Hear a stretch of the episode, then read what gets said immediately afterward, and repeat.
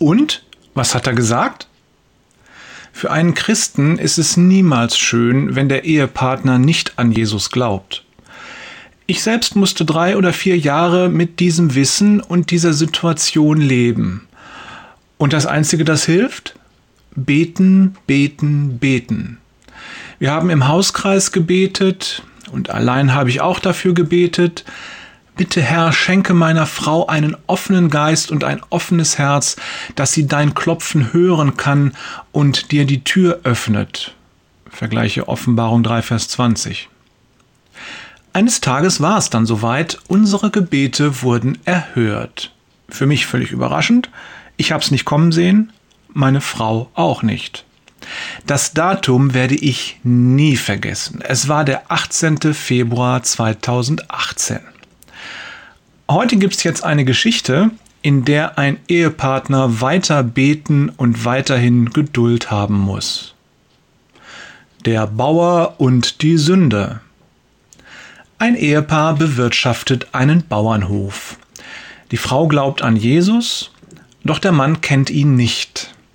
Er will ihn auch nicht kennen, hat kein Interesse an der Bibel oder am Beten und schon gar nicht möchte er am Sonntagmorgen in der Kirche sitzen. Niemals begleitet er seine Frau, nicht einmal an Weihnachten oder zu besonderen Gelegenheiten. Immer hat er was zu tun. Immer gibt es etwas, das wichtiger ist als der Gottesdienst. Und tatsächlich scheint es so zu sein. Die Arbeit auf dem Hof hört niemals auf. Eines Tages gelingt der Frau eine Abmachung mit ihrem Mann. Wenn du diesen Sonntag in den Gottesdienst gehst, dann werde ich allein den ganzen Tag lang alle anfallenden Arbeiten auf dem Hof erledigen. Naja, er ist skeptisch lässt sich aber breitschlagen und geht tatsächlich zum 10 Uhr Gottesdienst in die Kirche. Als er wiederkommt, kann sie es kaum erwarten. Wie war's, mein Schatz?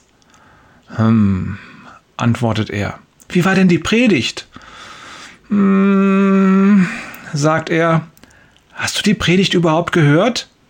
Ja klar, antwortet er. Um was ging es denn? Sünde. Und was hat er gesagt?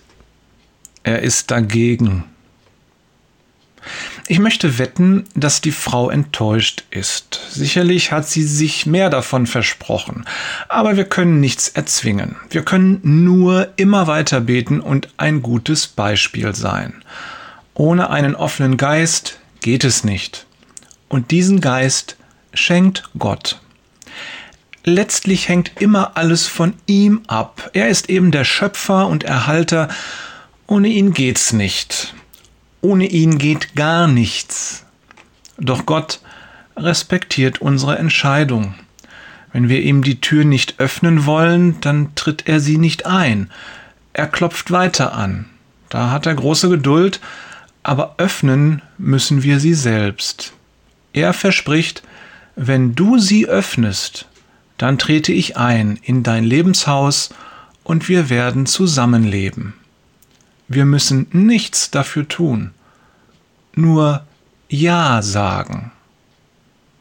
Liebe Grüße von Jörg, kann die Frau so gut verstehen, Peters und Thorsten muss noch für viele viel beten, Wader.